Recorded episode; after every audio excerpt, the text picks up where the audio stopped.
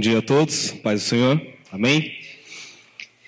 É, é difícil e a prazerosa missão de trazer a mensagem, de falar né, um pouco da, da palavra de Deus, compartilhar com os irmãos hoje pela manhã. É, eu vou mesclar um pouco a, a ministração, vou contar um pouquinho da minha história, alguns aspectos da minha história, para que a igreja possa me conhecer, conhecer a Tamires. E vou falar de um, de um, de um de uma dificuldade que eu tenho tido nos últimos no último ano, no último mês, que inclusive é por estar pregando. O que, que isso quer dizer? É, desde a minha conversão, muito novo, né, o Rogério foi acompanhou todo esse processo de conversão há, sei lá, uns 10, 12, 13 anos atrás. E desde esse processo de conversão, eu sempre fui um jovem muito ativo na igreja, muito fazendo inúmeras coisas. Braço direito do Rogério lá na, na nossa antiga igreja. E sempre atuando, sempre fazendo. E nunca fui uma pessoa que tive problema de me expor em público ou falar em público, o que me rendeu né, muitas advertências e suspensões na escola, porque eu era aquele jovem atrevido que ficava aprontando. E quando você tem essa personalidade, você vem para a igreja, Deus começa a usar essas coisas, né? Então eu pregava, fazia, fazia muitas coisas. E de um ano para trás, alguma coisa. Eu, eu, eu tive uma carga emocional tão forte que foi as questões de relacionada, eu acho que tem um pouco relacionada à responsabilidade de casar, né? Porque eu era um molecão novo, falei, putz, eu vou casar, o que, que vai ser de mim agora, né? Será que eu vou dar conta de ser, do casamento? Tinha um pouco disso, tinha um aspecto também relacionado à a mudança de igreja, né, de vir para cá, foi um, foi um período que se estendeu aí um, entre uns dois, três anos, um desligamento que me machucou bastante, porque quando você é envolvido na obra de Deus, quando você, você ganha almas, quando você faz o, o trabalho do reino de Deus, é muito difícil você abrir mão de algumas coisas. Isso foi toda essa essas cargas, tudo isso desenvolveu. Eu tive um, um problema que chama segundo a psiquiatra, era transtorno generalizado de ansiedade. O que, que isso faz? Eu trabalho no Conselho Regional de Psicologia junto com a Tamires, nos conhecemos lá, e eu trabalho com pesquisa, com políticas públicas, e então o tempo inteiro eu estou falando em público, ou em reunião, ou conversando com outras pessoas. É, e eu já trabalho lá há nove anos. Há um ano, mais ou menos, atrás, eu, com essa coisa de transtorno generalizado de ansiedade, eu comecei a ter dificuldade em falar em público, e, por exemplo, inclusive pregar, que era uma coisa que eu fazia há 10 anos. E isso me deixou muito em crise, que eu falava, Deus, como assim? Eu sei que eu nasci para pregar, eu sei que eu nasci para falar do teu amor, eu sei que eu nasci para falar de Jesus e as pessoas conhecerem esse Deus maravilhoso. Como assim hoje eu tenho medo de falar? Eu tenho a sensação que eu vou desmaiar, a sensação de que eu vou ter um troco, um treço e tudo mais. E, e isso foi uma, uma área que Deus trabalhou muito na minha vida que foi um, e tem sido um período que até hoje eu estou trabalhando isso. Pra você ter ideia, eu acordei 5 horas da manhã hoje, coisa que eu. Né, o Rogério me conhece, o pastor me pregava, chegava, oh, você que vai pregar hoje, vem, eu falei, pô, pode deixar. Eu ficava feliz quando o pastor ia para a igreja, eu falei, opa, a igreja é minha hoje, vou conduzir o culto, vai ser muito louco hoje, vou bagunçar tudo lá, vai ser uma mesa. E, e eu comecei a fazer um tratamento psicológico, acompanhando, tendo um psicólogo, e o cara ele é muito louco, né? Ele é, o cara é bem legal, tem me ajudado bastante. E por incrível que pareça, uma das coisas que ele tem que me ajudado a enxergar é essa questão da, da humanidade, né? Porque muitas vezes, quando você é, você é cristão, muitas vezes a gente se envolve tanto com as coisas de Deus, a gente se lança tanto nessa questão do sobrenatural, do espiritual de Deus, e a gente esquece os nossos aspectos humanos. E eu vou querer falar um pouquinho disso hoje, desses aspectos humanos que ficam negligenciados do nosso dia a dia, né? E a gente muitas vezes não sabe como tratar essas coisas. É, por conta de toda essa dificuldade emocional, você pode falar assim, pô, Edinho, mas pô, todo mundo aqui, um monte de gente já casou, como assim você ficou com medo? E aí, no tratamento, aí você vai descobrindo que você precisa cavar um pouco mais fundo e tem feridas e problemas na sua alma e na sua vida que precisam ser tratados, que são lá, lá, lá de trás. Eu, com, eu tenho 31 anos hoje. Há 20 anos atrás, meu pai ele foi assassinado, né, bem na, na minha frente, com sete tiros. E eu cresci, o Rogério já falou isso aqui algumas vezes, eu cresci na periferia, na favela. E assim, se você perguntar para mim, ah, quantas vezes você já viu uma pessoa ser executada? Eu não sei te dizer quantas, porque foram muitas. É, na faculdade, minha primeira faculdade, que foi a faculdade de Sociologia, o meu tema era o processo de filiação do PCC. E aí todo mundo vinha conversar comigo, por que você estuda esse tipo de coisa? Eu falei, e aí no fundo eu pensei, esse é o universo que eu conheço, que eu entendo, é crime, violência. É, eu cresci e vi isso a minha vida inteira, então eu não sei estudar outra coisa a não ser isso. E, claro, né, 20 anos, todo esse processo, né, agora na fase adulta, diante das responsabilidades, diante dos, das cargas emocionais, as coisas estouram, que é muito interessante, né? E tem sido um momento muito bom eu tratar isso na minha vida, né? Tanto com a ajuda psicológica quanto eu enxergando e observando algumas coisas que Deus tem feito comigo e tem sido um, um processo bem interessante. Eu confesso que quando o pastor pediu para trazer a mensagem, eu pensei em diversos temas, né? Mas diante da conjuntura das últimas semanas, eu não consigo pensar em outra coisa a não ser paternidade. Então eu vou falar, minha pregação vai um pouco nessa linha. Eu não consigo fugir disso, tá bom? E aí, eu quero falar sobre José, o pai de Jesus. Né? A gente sabe que o pai de Jesus é Deus, mas Jesus teve um pai ali, pode ser, vou dizer adotivo, mas teve um pai que cumpriu com as obrigações humanas né? Assim como eu, você e aqueles que são pais, né, tem que cumprir com as suas obrigações. Você coloca o seu filho na mão de Deus, você traz o seu filho aqui, apresenta o seu filho diante da igreja, você ora todos os dias para o seu filho, você pede, você se preocupa, mas você tem que fazer algumas coisas em função do seu filho. E com José não foi diferente, com Jesus muito menos, se você parar para pensar. Né? É, uma vez um, o meu pastor da outra igreja, ele falou numa reunião de homens, ele falou assim: se você não dizer para sua esposa que você ama ela, Deus não vai dizer. É você que tem que falar para sua esposa que você ama ela. Não adianta você falar, ai, Deus toca lá no coração dela, fala para ela. Que... Não, é você. E aí eu fico, né, nessa questão da paternidade é a mesma coisa. Se você não brincar com seu filho, se você não conversar com seu filho, Deus não vai fazer isso. É você que faz. Então eu comecei a pensar e a meditar. Já tem, tem outras pessoas que até escrevem, falam sobre José, mas eu fiquei pensando o quanto de influência, o quanto Deus usou a vida de José para a missão que Jesus tinha, para o chamado de Jesus na terra e para o que Jesus tinha que fazer aqui. Como alguns aqui sabem, eu sou viciado em Star Wars, né? Então eu fico já querendo montar quarto de Star Wars para beber essas coisas. Eu pensei em colocar assim, né? Jesus, eu sou seu pai, pensando no Darth Vader. Só que eu falei, não, não vou escandalizar a igreja ainda, né? Estão me conhecendo. E aí eu gostaria de adentrar um pouco agora mais a, na pregação sobre isso. E vamos ler esse contexto de José. José, ele é um. Se você parar para buscar na Bíblia, buscar versículos bíblicos, você vai encontrar pouquíssimas passagens, uma ou outra ali nos evangelhos, sobre José. Maria tem um pouquinho mais, mas sobre José você quase não tem. Falando sobre esse homem que assumiu uma responsabilidade de cuidar do filho de Deus. Assumiu uma responsabilidade gigantesca. E historicamente você também não tem uma construção. Com Maria a gente já tem uma construção. A igreja, historicamente, né, a igreja, sobretudo a igreja católica, ela criou toda uma, uma teologia, toda uma, uma construção sobre a figura de Maria. Mas de José a gente tem muita pouca coisa. Quase ninguém fala. Quase talvez você nunca tenha ouvido falar de uma pregação que a gente vai trazer à luz José. Vamos falar quem é esse, esse homem. E para falar de José, eu, eu quero, antes de entrar profundamente nos versículos, eu preciso trazer algum, alguns elementos importantes para a gente chegar nisso. José, ele teve a missão e a incumbência de cuidar do Filho de Deus, de cuidar de Jesus, desde ali da, do seu nascimento até sua fase adulta. E esse Jesus, ele foi, né, a, a, tem umas discussões teológicas que ele foi 100% homem e 100% Deus.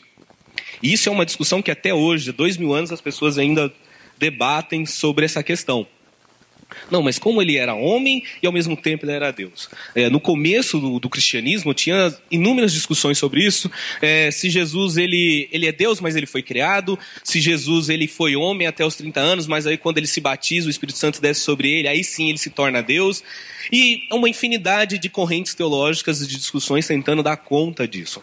Mas a Bíblia nos dá vários elementos. Tem um, um versículo que eu não, não coloquei na, apresentação, que é Filipenses 2, 6, 11, eu não preciso abrir, eu posso ler, que diz assim, é, sendo em forma de Deus, não teve por usurpação ser igual a Deus, mas esvaziou-se a si mesmo, tomando a forma de servo, fazendo semelhante aos homens, e achado na forma de homem, humilhou-se a si mesmo, sendo obediente até a morte e morte de cruz. Então, é, esse versículo ele já nos dá essa, essa, esse entendimento. Ele era Deus, ele se esvaziou da sua glória, da sua condição de Deus, de, de, de soberano, encarnou como homem, e como homem se humilhou ao ponto de ser crucificado, de ser humilhado pelos outros homens, para pagar os nossos pecados e nos oferecer uma vida e vida em abundância. Mas mais do que a vida em abundância na terra, que é a vida da salvação, a vida com, morando com Ele. E as escrituras elas vão trabalhando nesse Jesus que ele se diz, que ele se torna homem, e vai apresentando alguns aspectos. Por exemplo, em João 19, 28, Jesus teve sede. Em Mateus 21, 18, ele teve fome. É, em João 4, 6, ele se cansa. Em Lucas 10, 21, ele sente alegria. É, em Mateus 26, 27, ele sente tristeza. Em João 11, 5, ele tem amor. Ele, ele expressa todo o seu sentimento de amor. É, em Mateus 9, 36, ele expressa compaixão. E Lucas 7, 9, surpresa. E Marcos 3, 5, ira todos os sentimentos, todas as atitudes que eu e você temos. Isso é fantástico, porque Jesus ele se aproxima, ele como homem, ele entende, ele percebe, ele conhece, e ninguém melhor do que ele para entender o que você está passando hoje, ou está sentindo hoje. É desse Jesus que conhece as dificuldades e as problemáticas humanas, é esse Jesus que conhece tudo isso e ao mesmo tempo é Deus para poder fazer o impossível que eu e você não podemos fazer ou que ninguém ao nosso redor possa fazer. É desse Deus que nós falamos. É esse Jesus que foi influenciado por um outro homem que nós vamos ah, chegar um pouquinho mais para frente. É, quando você pensa em Jesus, é, eu não acredito que quando criança ele simplesmente ele já era autodidata de tudo. Acredito, ele pode até ser, muita gente fala sobre isso, mas eu acredito que um dia alguém chegou em Jesus com, sei lá, dois, três, quatro anos e ensinou ele a orar. Alguém ensinou Jesus a ler. Alguém apresentou as leis e os mandamentos para Jesus, e claro, com a capacidade divina dele, ele interpretou e entendeu de uma forma que ninguém consegue entender. Que é por isso que lá na frente nos evangelhos, ele reinterpreta sobretudo os mandamentos. Ah, o jovem rico, no encontro com o jovem rico, ele, ele apresenta uma, uma série de obrigações que ele faz. Jesus, legal, bacana, agora ama o próximo, ama a Deus acima de todas as coisas, o próximo como a ti mesmo. Se você conseguir fazer isso, todos os outros mandamentos se encaixam perfeitamente no que você está fazendo. Então, é, aquilo que nós. O pastor falou sobre essa questão do dom, né? Lembra que o pastor pregou no dia do aniversário da igreja? Do dom? Uma coisa é você levar 10 anos e se esforçar para aprender uma coisa. Outra coisa, outra é a pessoa que faz naturalmente. Jesus, quando se trata das coisas de Deus, era natural, porque ele era Deus, fazia parte dele. Ao mesmo tempo que Jesus ele tinha e nos dá um aspecto de submissão extremamente importante, que é ele não fazia nada sem antes orar. Ele não tomava nenhuma atitude sem antes dizer se essa é a vontade do meu Pai. Inclusive obedecer e ir para a cruz. Foi uma atitude da qual ele teve em obediência, em servir ao próprio Pai. Assim, nos ensinando a todos nós. Jesus passa por todas essas dificuldades e, ao mesmo tempo, ele nos dá um exemplo de como isso é bom. É, se parar para pensar um pouquinho no que o pastor pregou na semana passada, Jesus, ele a tentação de Jesus ali no deserto, para mim, elas configuram uma coisa muito interessante. Porque Jesus ele foi tentado naquilo que todos nós queremos. Ah, como assim, Edinho? Jesus foi tentado naquilo que todos nós queremos. Sim, para mim, aquelas três tentativas satânicas ali do diabo, eu acho que são as três tentativas que nós mais caímos. Por exemplo, Jesus está ali com fome, como o pastor pregou, não vou me aprofundar, porque já foi falado semana passada, mas ali com fome, Satanás fala para ele: transforma a pedra em pão. E isso para mim significa o quê? Estabilidade. Quem não quer estabilidade na vida? Quem não quer ter segurança? Quem não quer ter passar nenhum tipo de dificuldade, não faltar gasolina, não faltar o pão, não faltar o dinheiro para os seus investimentos? Quem não quer estabilidade? Jesus teria pão para o resto da vida dele, ele nunca mais passaria fome, ele nunca mais precisaria trabalhar. É só toda vez que ele vê uma pedra no caminho transformar em pão. Seria uma estabilidade maravilhosa. Todos nós buscamos estabilidade. Segundo, se joga daí de cima que o anjo te pega, fica tranquilo. É um Deus hoje é a segurança. O que mais se investe em políticas públicas é segurança. Não é à toa, né, os que moram aqui, se eu, no, na, nos condomínios na aldeia, se eu perguntar qual é a vantagem de morar na aldeia, você vai falar, é segurança. Não é o que todos nós queremos, segurança? Mais polícia na rua, carro blindado, isso e aquilo, e toda hora eu poder, poder circular sem ter, ser assaltado, sem ter, ter um parente seu assassinado, sem cometer. Segurança, o que todos nós queremos. E o terceiro é a expansão, né? O diabo falou assim: olha aqui o reino, eu te levo para onde você quiser. Quem não quer crescer, gente? Quem não quer ser bem sucedido, seja na sua empresa, no seu trabalho, no seu curso, na sua profissão, nos seus negócios? Satanás estava oferecendo o que a gente mais quer: segurança, estabilidade e o crescimento, a expansão, a glória, o infinito e além. É proibido? É ruim? buscarmos isso? Não, mas Jesus colocou em todas as etapas. Primeiro a palavra de Deus, primeiro obediência a Deus, primeiro servir a Deus. Tudo é possível ter, mas desde que Deus esteja no controle na frente. Todas essas tentações têm tudo a ver com as nossas necessidades humanas.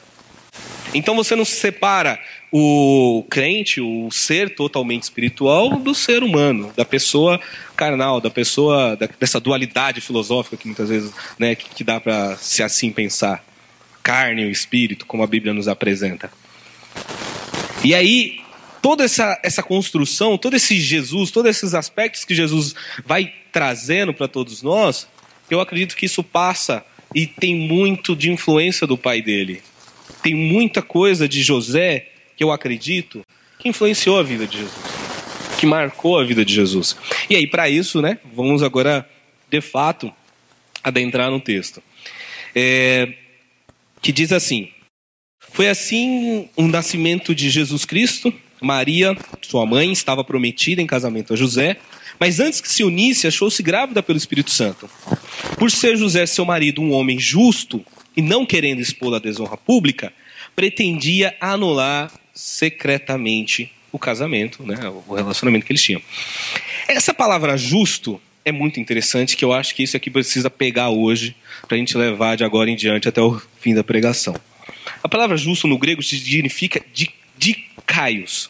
E essa tradução é o seguinte: ela é um adjetivo derivado de certo, de aprovado. Né? José, a palavra está dizendo que ele era um homem certo e um homem aprovado. E uma outra leitura que se faz uma, uma inclinação dessa palavra, ele diz que ele é certo e aprovado aos olhos de Deus. E quando ele é certo e aprovado aos olhos de Deus, é porque ele é uma pessoa que obedece e segue a tudo aquilo que Deus propõe. Então, isso já é um primeiro aspecto que eu e você temos que pensar. Para mim, ser uma pessoa justa como José, porque Deus me deu uma promessa, amém? Pensa que, você, que Deus te deu uma promessa, Deus tem algo na tua vida e você vai ter que cuidar dessa promessa. Ela está nascendo, está gestando. Não sei há quanto tempo você está com ela aí no seu coração. E Deus, primeiro aspecto que é para cuidar, para que isso nasça, para que isso se desenvolva, para que você tenha um cuidado, que a gente vai entrar um pouco mais para frente. Primeira coisa, tem um aspecto de quem vai cuidar dessa promessa, de quem está de olho na promessa. E o primeiro aspecto que vem é uma pessoa justa. José era um homem justo. Justo porque ele tem um coração bom? Não. Justo porque ele entendeu que ao observar a lei de Deus, ele aplica ela. Isso faz dele um homem justo. Então, pensa na promessa aí que você tanto quer, naquilo que Deus te prometeu, naquilo que Deus falou com você, naquilo que Deus tem colocado. Muitas das etapas da, daqui em diante, ou muitas das etapas que você precisa passar, percorre por essa condição humana de sim, eu preciso observar a lei de Deus e eu preciso pôr em prática a lei de Deus, porque homem justo faz isso diferentemente da justiça e da, da, da, capacidade de justiça que nós temos né, criado por nós, seres humanos, no nosso, na nossa conveniência social. E esse José, ele vai me, nesse primeiro versículo, ele me apresenta uma coisa: ele é um homem misericordioso. Então, pega o conceito de justo, baseado naquilo que Deus dá, e aí a gente vai pincelando algumas coisas da palavra de Deus. Deus te manda ser misericordioso numa sociedade como a nossa, num, num mundo como o nosso, ser misericordioso é uma coisa incrível. Como eu falei, eu acordei 5 horas da manhã, estava sem sono, aí fui assistir televisão e estava assistindo um filme do Mandela. E eu estava falando para Tamires ainda agora, nossa, deve ser muito louco tentar relacionar o aspecto de perdão e graça da Bíblia com a vida de Mandela, porque o cara ficou 27 anos preso, o cara, o país dele está em guerra, foi massacrado pelo apartheid, só que o cara, quando assume o poder, ele fala: temos que perdoar. Porque não é pela guerra que nós vamos vencer. Se você olhar para José, José tinha lá né, todo o seu direito. Em Deuteronômio 21, Deuteronômio 22, 21, tem lá uma regra específica. Se a jovem, se a mulher engravidar antes do casamento, ou antes, ou se ela tiver prometida, ela tem que ser levada à porta da casa do pai dela e ser apedrejada pelos homens da cidade. Era isso que iria acontecer com Maria. Então, assim, você tem uma lei pautando, uma lei te legitimando a ter uma atitude. José não segue a lei em alguns casos. Nós vivemos numa sociedade que ela está muito legalista. E o cristão tem que ter, ele tem que obedecer às leis, mas acima de tudo, ele tem que ter um olhar interpretativo de misericórdia. É o que nos falta hoje. Se você olhar nas redes sociais, o pastor já falou sobre isso aqui, toda a nossa discussão política, toda a nossa discussão de qualquer acontecimento social que esteja acontecendo, tem que ser pautado por esse olhar de misericórdia. José, ao olhar para Maria, ele falou: Não, meu direito é levar ela em frente à casa do pai dela e apedrejar ela com os homens da cidade, mas eu vou deixá-la secretamente. Não quis difamá-la. Então você vê uma preocupação com a imagem de Maria.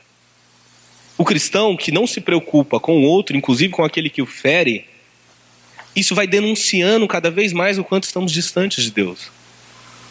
Se eu não tenho misericórdia, se eu não tenho preocupação com aquilo que Jesus fala, ame os teus inimigos, e amontou brasas sobre a cabeça dele, isso só vai denunciando o quanto nós estamos afastados e o quanto esse Cristo, esse Senhor, não nos pertence ainda, ou quanto nós não o conhecemos de fato. E aí, quando você vai vendo, é, sobretudo, essa, essa atitude de José, isso demonstra uma atitude de maturidade, de um nível de cristianismo maduro, que é muito além. Eu posso fazer a guerra, mas é melhor a paz. Na nossa sociedade hoje, quando você escolhe fazer a paz, pelo menos eu sempre interpretei isso como eu falei, eu venho de um contexto totalmente violento, gente.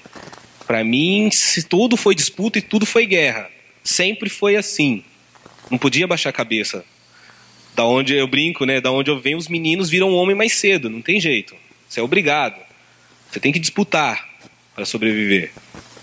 E hoje, na minha fase adulta, eu começo a entender que, né, com a tanto nas minhas discussões com o meu terapeuta, com a, com a vida da Tamires né, comigo, e, e tem uma influência muito forte da minha mãe também, eu começo a perceber que, tipo, muitas vezes o perdoar, o abrir mão, o dizer eu não vou revidar, mesmo sendo meu direito, mesmo eu tendo, sendo, mesmo eu tendo sido legitimado para isso, isso envolve um cristianismo que vai muito além. Isso vai muito além. Porque aí você não está mais trabalhando com a legalidade do, das convenções sociais, mas sim com um pressuposto de Deus, que aí a sociedade não entende. Que aí buga a cabeça do cara, o cara fala assim, mas como você fez isso? Como você teve tal atitude? Por que você é desse jeito? E aí a única resposta que você pode dar é Deus na minha vida. Tá, mas o Deus que eu conheço, ou o Deus que eu ouvi falar, ou o Deus que eu presencio na vida das pessoas é um Deus tirano, um Deus mau, um Deus isso, um Deus aquilo, um Deus que mata a criancinha. Aí você fala, pois é, né? Te apresentaram um Deus errado, porque o meu é diferente. Só que para isso, esses conceitos têm que começar a ser revisados, enraizados dentro de nós. Continuando, no 20, diz assim: Mas depois de ter pensado nisso, apareceu-lhe um anjo do Senhor em sonho e disse a José: José, filho de Davi, não tema receber Maria como sua esposa, pois o que nela foi gerado procede do Espírito Santo. Ela dará à luz um filho e você deve dar-lhe o nome de Jesus, porque ele salvará o seu povo dos seus pecados. E aí eu começo a pensar, toda vez que Deus te promete uma bênção, toda vez que Deus te oferece algo, toda vez que Deus te promete, é, seja qualquer tipo de bem, inclusive um filho, por exemplo, né? Uma, uma, sei lá, no meu caso que eu fico pensando nessa coisa da gestação agora, é uma grande responsabilidade. É uma responsabilidade para com Deus, porque eu preciso dar conta, eu preciso prestar contas a Deus de tudo aquilo que Deus me oferece, tudo aquilo que Deus me dá. A oração do Pai Nosso não é uma oração para simplesmente a gente ensinar para as criancinhas, ó, aprenda a rezar o Pai Nosso, porque já que você não sabe orar. Não, é o Pai é nosso, então é meu, é teu, é nosso. Ah, o pão é nosso, então o pão é para mim e para você. Ah, o pecado é nosso, então é o meu pecado, é o teu pecado também. Então, é uma grande responsabilidade. Quando você recebe uma bênção, quando Deus te abençoa de alguma forma, Sempre lembra disso. O cristianismo ele recebe e ele distribui. Ele recebe e ele distribui. Quanto mais dado, mais é cobrado e por aí vai. E aí Deus vai, vai abençoando e vai abençoando e você vai dando, vai distribuindo, vai oferecendo. Então, o José tinha uma grande responsabilidade nas mãos. Saiba que você também tem. Ao estar ouvindo a palavra de Deus, a, a, ao se comprometer com Cristo, isso já se torna uma grande responsabilidade. E uma grande missão, consequentemente. Ah, e ao mesmo tempo temos que estar, e assim como José, ouvir e obedecer à vontade de Deus. Porque há uma diferença entre ouvir e obedecer, né? Eu posso ouvir, não quer dizer que eu vou obedecer. Talvez você venha na igreja constantemente, alguns domingos, alguns meses, alguns anos e tal, e você ouve algumas coisas, algumas coisas você sente que é Deus falando diretamente com você, só que você não obedece. Eu já fiz isso, eu já cansei de desobedecer a Deus. Quantas vezes? A gente faz esse tipo de atitude. Você lembrar de Pedro negar Jesus, é quase, né? é quase uma coisa genética da humanidade, né? Do nosso pecado original, como alguns falam. Você olha para Pedro, a vida de Pedro é incrível, né? O cara andou com Jesus, esteve com Jesus, viveu milagre, operou milagres ali do lado de Jesus, aí foi lá e negou Jesus três vezes. Ele ainda teve, não, não conheço, não sei quem é, mas não tem jeito. Quando você teve o primeiro contato com Cristo, você denuncia. As pessoas conseguem ver Deus em você mesmo quando você está negando.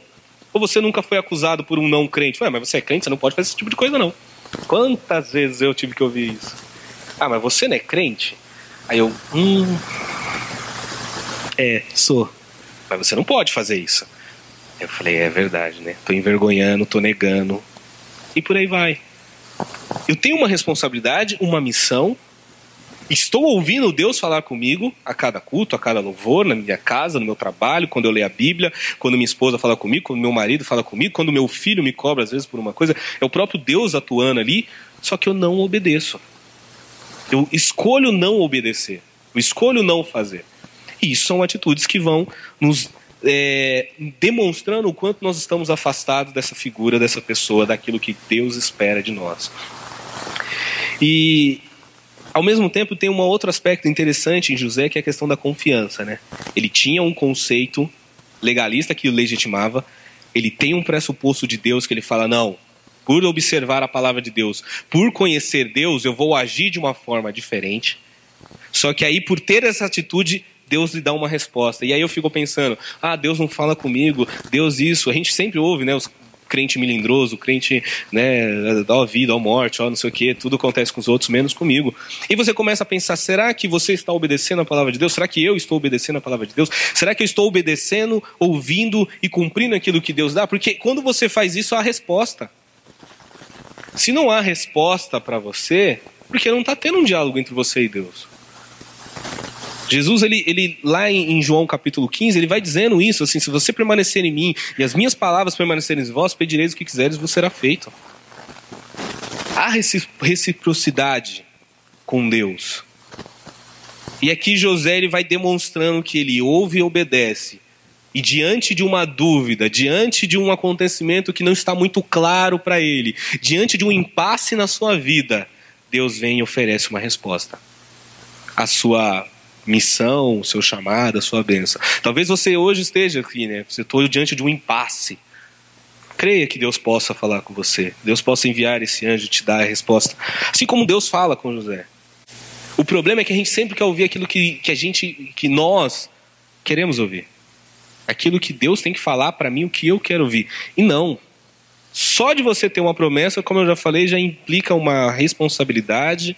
Essa promessa, essa bênção tem uma missão da qual você vai usar ela diante de Deus.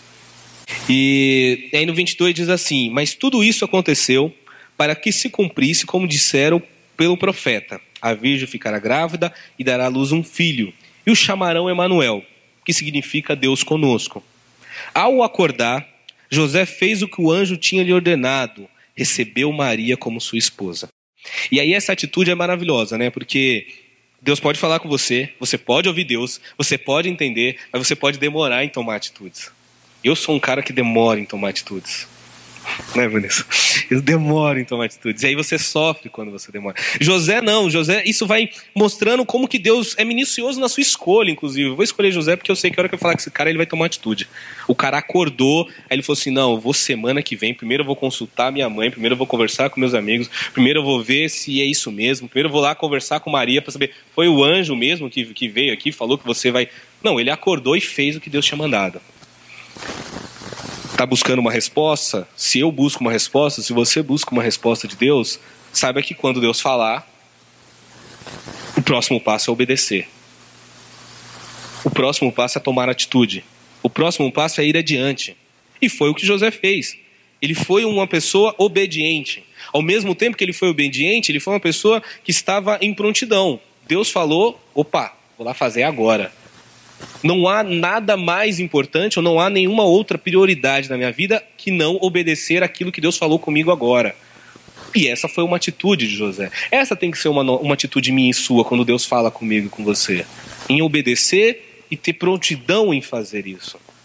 Não deixar com que outras coisas comecem a influenciar e tomar a frente, tomar a importância, ser prioridade nas nossas vidas. E José não permitiu que isso acontecesse. E ao mesmo tempo, a, a bênção de Deus, muitas vezes, ela nos, a, a vida com Deus, a vida como cristão, ela te traz uma coisa chamada risco. Amém? Né? Jesus fala: No mundo tereis aflições, mas não me preocupei, eu venci o mundo. Né? E esses riscos que Deus permite que, que a gente passa, eu, eu, eu, primeiro eu coloco na conta dele, tá? Do jeito dele, se ele quiser, ele faz, se ele não quiser, ele não faz. Se vai salvar ou não vai, é com ele. Se Deus vai deixar acontecer ou não vai, é com ele. Lembra da passagem de Sadraque, Mesaque e Abidnego diante do rei Nabucodonosor? Vocês vão adorar ou não vão? Se vocês não adorar, eu ponho vocês na fornalha de fogo. A resposta deles foi maravilhosa. Ó oh, rei, se você quiser jogar a gente no fogo, você joga. Se você não quiser, você não joga. Se Deus quiser salvar a gente, Deus salva. Se Deus não quiser salvar, Deus não salva. Mas nós serviremos a Deus de qualquer maneira. Meu pressuposto, a minha raiz, a minha primícia não muda. É um risco que eles escolheram? Foi. Imagine os riscos que você escolhe, sei lá, quando você faz negócios, os riscos que você escolhe no, no, no seu dia a dia, na sua vida, das decisões que você toma é um risco se andar com Deus. É um risco. É um risco você ser abandonado pela própria família quando você escolhe Jesus. Mas é um risco. José estava correndo um risco, assim, vou aceitar ela? Eu vou assumir esse filho que não é meu? Ele assume o risco. Ele segue adiante. E aí ele vai. Mas teve mas não teve relações com ela enquanto não deu à luz a um filho. E lhe pôs o nome de Jesus. Ou seja, não mudou o nome, né? Como a gente gosta de fazer muitas vezes. Deus fala uma coisa, ah, legal, Deus, eu vou te ajudar. Lembra de Abraão? Você te dá um filho. Ah, não, faz com Agar e aí vai dar o que dá hoje aí a discussão aí até hoje no Oriente Médio. No Mateus 18, Opa, Mateus não, no 2, isso. A partir do versículo 13.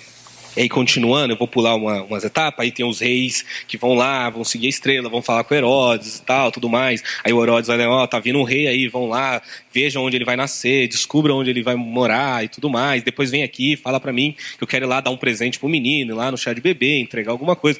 Não. Ele queria matar, literalmente, a criança para que não nascesse um rei e tomasse o lugar dele. E aí no 13 diz assim: depois que partiram, um anjo do Senhor apareceu a José em sonho e lhe disse: Levante-se, tome o menino e a sua mãe e fuja para o Egito, e fique lá até que eu diga a você, pois Herodes vai procurar o menino para matá-lo. Então se levantou, tomou o menino e sua mãe durante a noite e partiu para o Egito. E aí essa, essa, até essa parte me, vai me, me dando outros elementos importantes na diligência que um cristão tem que ter com a promessa e com o andamento da promessa. Então, digamos assim, você está esperando uma bênção, você está buscando a Deus, ou Deus está te abençoando de uma certa forma, e você recebeu alguma coisa. Jesus já nasceu, já está na mão, já está ali com José. E aí, dali para frente, acabou? Deus não te dá uma benção e fica parado. Tó, toma sua benção, fica aí, eu esqueci. Daqui o ano que vem eu volto para te trazer. Não é Papai Noel, né? Deus não é Papai Noel. Que a cada final de ano eu te dou um presente, eu volto ano que vem para saber se você se comportou e te dou outro presente. Não, não é isso. O que é lindo é que Deus permanece comigo, com você, durante a espera pela bênção, quando você recebe a bênção, depois que a bênção está nas suas mãos, Deus continua atuando e operando, e continua dizendo, e continua conduzindo, e continua falando comigo, com você. Esse é o Deus que nós servimos. Um Deus como o nome revela, é Deus conosco, Jesus, Deus conosco, ou seja, é Deus presente, Deus todos os dias, Deus caminhando, Deus comigo, Deus diariamente na minha vida. E aí você vai vendo né, uma aqui José ele ele tem uma capacidade de obedecer rigorosamente às ordenanças de Deus. Lembra que Deus falou com ele? Ele acordou de manhã e foi lá assumir Maria como sua esposa e assumir o filho. Agora o anjo vem e fala assim: ó, levanta, foge para o Egito, porque vão tentar matar o menino. Ele levanta de madrugada. Ah, não, vou esperar amanhã. Eu vou esperar um melhor momento, eu vou esperar o mercado melhorar, eu vou esperar a crise passar, eu vou esperar tal coisa, eu vou esperar isso, eu vou esperar meus filhos crescer, eu vou esperar tal coisa acontecer. Não, ele levantou de madrugada e foi. Gente, naquela época não tinha eletricidade, né? Imagine o breu que era sair com uma mulher e um recém-nascido. Olha o perigo. Você vê vários relatos que as pessoas eram saqueadas durante a noite, quando atravessava no meio do deserto. Atravessava, ele está indo para o Egito. Vai ver no mapa a distância para onde ele vai. É uma bela de uma caminhada. Mas ele levantou e foi. Ah, Edinho, mas por que, que ele fez isso de noite? Assim, poderia ter esperado de manhã, né? Mas não tem soldado procurando a criança? Eles não estão invadindo, entrando de cidade em cidade. Os relatos anteriores, se você for ler depois, eles estão matando todas as crianças de dois anos para baixo.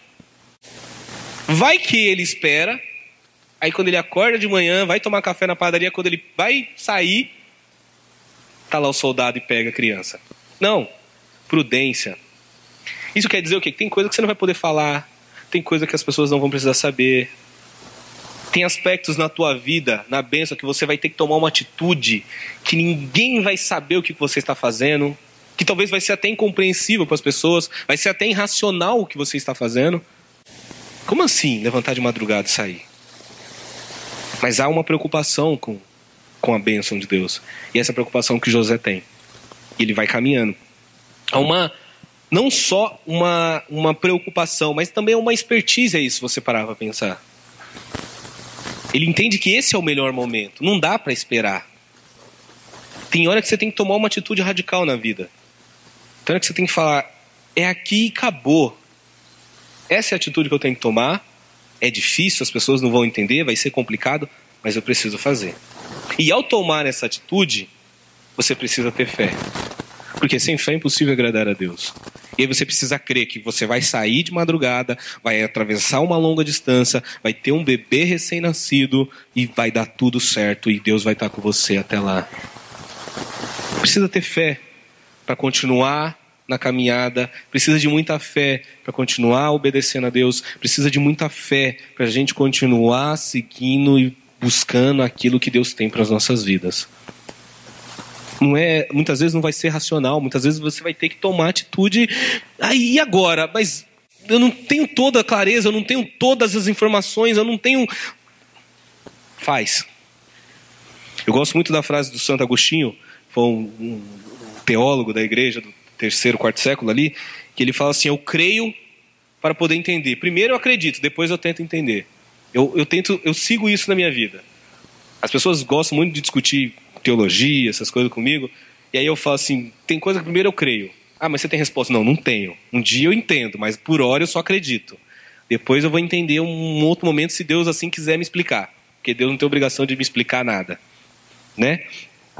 E mostra mais uma vez essa atitude de levantar de madrugada e sair com a criança, uma capacidade é, sistemática de obedecer a Deus.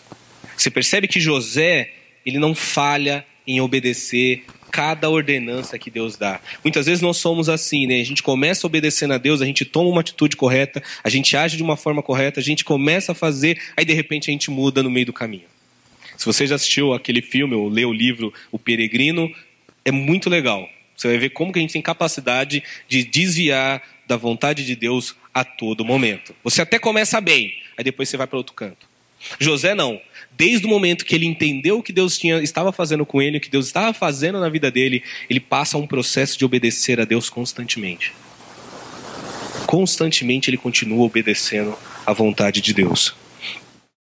No 15 diz assim: onde ficou até a morte de Herodes, e assim se cumpriu o que o Senhor tinha lhe dito pelo profeta: Do Egito chamei o meu filho.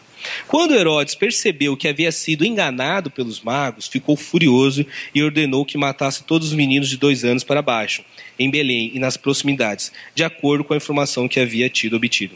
19.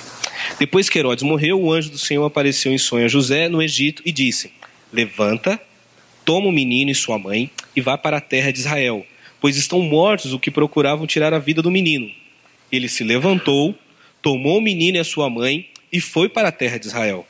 Mas ao ouvir que Arquelau estava reinando na Judéia em lugar de seu pai, Herodes, teve medo de ir para lá. Tendo sido avisado em sonho, retirou-se para a região da Galileia e foi viver numa cidade chamada Nazaré. Assim cumpriu-se o que fora dito pelo profeta: ele será chamado Nazareno. E aí, né, já encaminhando para o final, vamos vendo mais alguns aspectos né, dessa da condução das promessas de Deus na minha vida e na sua vida. Mais uma vez, sistematicamente, ele continua obedecendo e ouvindo a voz de Deus. E aqui, né, ele tem uma atitude de é, levanta, toma o menino sua mãe e vá, porque aqueles que estavam querendo tirar a vida do menino se foram. Primeira coisa que mostrou, ele permaneceu, ele não se moveu enquanto Deus não falou. Outra coisa difícil para todos nós. Quando Deus nos deixa ali um pouco na geladeira, né? Quando Deus nos coloca ali e fala: "Fica aqui, que eu estou trabalhando. Fica aqui que eu estou operando. Fica quietinho no seu canto, fica quieto", né? Os crentes mais do fogo fala: "Vai para o deserto, fica lá escondido no deserto", né? É difícil ficar parado. É difícil não tomar uma atitude. É difícil não fazer nada. É difícil não controlar. É difícil. Só que José não. Ele ficou lá. Ficou lá um, dois anos esperando Deus dizer: agora você sai. Primeiro ele obedece tudo que Deus fala. Vai aqui, vai ali, é de manhã, é de madrugada, faça. Ele obedece. Agora, num determinado momento, Deus fala assim: agora você pode voltar. Agora você pode vir. Isso é uma vida com Deus, gente. Isso é uma vida na presença de Deus, isso é uma vida na caminhada com Deus. É aquilo que Deus espera de nós. Que nós saibamos obedecer Deus quando Ele nos manda ir, que nós saibamos obedecer Deus quando Ele nos manda tomar uma atitude de fé, uma atitude da qual a gente não está entendendo nada que está acontecendo, mas Ele está te mandando tomar essa atitude, então faça. Ao mesmo tempo também que Deus fala, agora você espera, mas Deus está demorando, mas Deus, fulano de tal, foi abençoado, ciclano foi abençoado, e eu, Deus, Deus espera. Espera, porque ainda não é o tempo. Deus, ele tem. Ele, você quando você olha para toda essa história, isso é maravilhoso, que você vai vendo que Deus, ao mesmo tempo que ele controla o nascimento do Salvador, do Messias ali, que ele está atuando de uma forma milagrosa, ao mesmo tempo ele está trabalhando ali com a história que está acontecendo ao mesmo tempo. Ou seja, Deus ele é dono do momento, ele é dono da história e ele conhece toda a conjuntura que talvez José não soubesse, não fizesse ideia. Tem um reino ali, tem um rei, tem todo uma, uma, uma um, um sistema, um Estado operando para impedir a vontade de Deus, e Deus está atuando contra o Estado da maneira dele, não é do jeito que talvez muitas vezes nós queremos. Talvez você queira muito resolver um problema de um jeito e Deus fala assim: não, a conjuntura é muito maior, eu estou tratando a conjuntura. Eu estou trabalhando no todo não só em uma parte, é no todo que eu trabalho. E aí você vai ver que Deus, é por isso que ele é onipresente, onipotente, onisciente, ele está em todo tempo, em todo lugar, a todo momento, ele é todo poderoso, porque enquanto eu só consigo enxergar um único aspecto de, da obra de Deus, Deus ele tem uma amplitude gigantesca. E eu não faço ideia do que Deus está fazendo agora, ou o que Deus pretende fazer na minha vida daqui duas horas, ou daqui dez anos, ou daqui cinquenta anos. Mas eu sei que Ele está no controle. Eu preciso ter essa vida diligente de obedecer cada vez que Deus falar comigo. E quando Deus não fala, eu continuo no meu canto obedecendo a Deus, servindo. Porque se eu observo como essa é a vida de José, se eu observo as escrituras e as cumpro, eu estou seguindo e fazendo a vontade de Deus. Essa foi a vida de um homem que talvez a gente mal conhece, que você mal ouve pregações sobre ele, mas só de observar a vida dele a gente consegue perceber a grande influência que ele deve ter tido na vida de Jesus. As crianças, né, lá na, no, no, tempo judaico, até hoje, talvez com, com, uma grande diferença hoje, mas até os 13 anos eles receberiam um, um, um ensinamento básico, quando recebia. E aos 13 anos eles, né, aqui é o, é o bar mitzvah, parece, e você, o menino com 13 anos, ele assume né, para o mundo que agora ele obedece ele entende quem é Deus e ele tem uma obrigação de continuar obedecendo e seguindo a vontade de Deus e repassando a mensagem de Deus dali para frente. Jesus ele passa por esses, por esses momentos. Alguns teólogos falam que esse momento foi ali, quando ele está ali no livro de Lucas, relata que ele está ali com 12 anos, ele está ali dando uma aula nos doutores da lei lá no templo. E aí você percebe que ali José né, deu, perdeu o filho. Olha que, imagine você perder o filho, né? Eu, eu, eu sou um cara esquecido, eu já fico. Eu não vou esquecer nunca da minha vida. Mas é uma, um agir, uma, um trabalhar de Deus maravilhoso. Quando a criança ele faz 13 anos, se ele é um menino assim que tem uma capacidade intelectual boa para as coisas de Deus, ele vai ser levado para o templo, vai ser ensinado mais sobre a Torá e quem sabe um dia ele se torna sacerdote, um rabino e um mestre da lei. É interessante que Jesus, ele no livro de Lucas, ele entra na sinagoga, ele já recebe o livro para ler, né? Coisa que só sacerdote faz. Ah, mas Jesus não era carpinteiro? Jesus seguiu a profissão do pai. Quem ensinou Jesus a ser carpinteiro foi o pai. Esse José teve uma influência muito grande na vida de Jesus. Em determinado momento, Jesus está fazendo milagre, as pessoas perguntam: sim, mas esse aí não é Jesus, o filho do, José, o carpinteiro? Não está aqui a sua mãe Maria, os seus irmãos estão aqui? E José era uma pessoa comum, uma pessoa que fazia coisas comuns. É, Deus ele está no controle, Deus ele dá livramento e Deus ele conhece toda a nossa história. Isso é maravilhoso. Isso é tremendo como os pentecostais gostam de dizer. É tremendo, né? é forte. Porque é maravilhoso. Só que assim, talvez assim, o que, o que eu quero que você saia daqui hoje é que, como eu estava falando no início, a, o cristianismo, e muitas vezes a gente fica seduzido pelaquela grandeza que Satanás tentou oferecer para Jesus. A última tentação lá, a grandeza. Então eu acho que na minha vida, ou na minha história, ou o que Deus tem para mim, ou o que Deus quer fazer, é só se eu for uma pessoa de extremo destaque. Uma pessoa extremamente capacitada com tudo, aquela pessoa que diz. E não.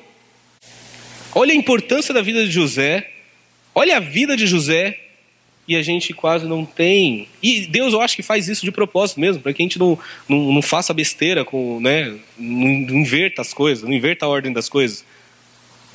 Isso para mim, para você, é, é extremamente interessante que eu e você, como uma pessoa simples, uma pessoa que talvez sem destaque, uma pessoa que muitas vezes pode se olhar no espelho e dizer: Não, eu não sou como Fulano, eu não tenho a capacidade de Ciclano, eu jamais vou ser Beltrano. E Deus pode me dizer, e Deus fala para mim, para você, fala assim: Não, então, mas a missão que eu tenho com você é extremamente importante.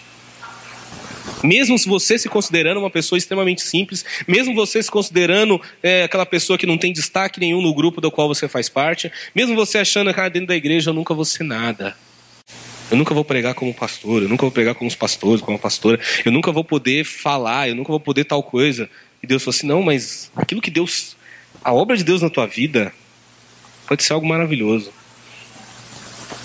E talvez nunca, talvez você nunca vai ter o destaque, né? Mas você pode fazer uma coisa incrível. O José não tem esse destaque na escritura, mas ele fez uma coisa incrível. Deus usou ele poderosamente, ele foi corajoso, ele foi ousado, ele foi obediente, ele foi cristão, ele foi homem de Deus ali, ele serviu a Deus e muita da influência da vida dele. A missão que ele tinha de ensinar o Filho de Deus, muitas das coisas humanas, de passar muitos aspectos humanos, né?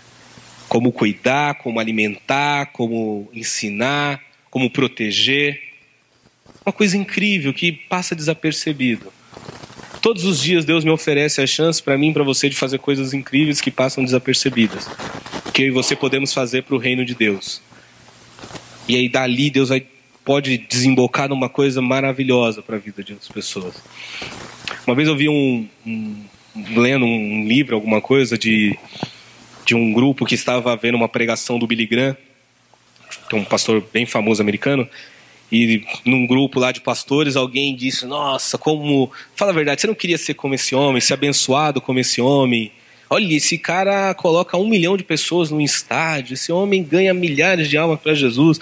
E uma pessoa do lado falou assim: Então, ele se converteu numa pregação que eu fiz, lá numa tenda, lá tal lugar. Tipo, o cara não precisa ganhar um milhão, mas ele precisava pregar para o Billy Graham, e o Billy Graham faz o chamado que ele tem que fazer, e cada um no seu fazendo aquilo. E Deus vai controlando a história. E Deus vai no controle de tudo.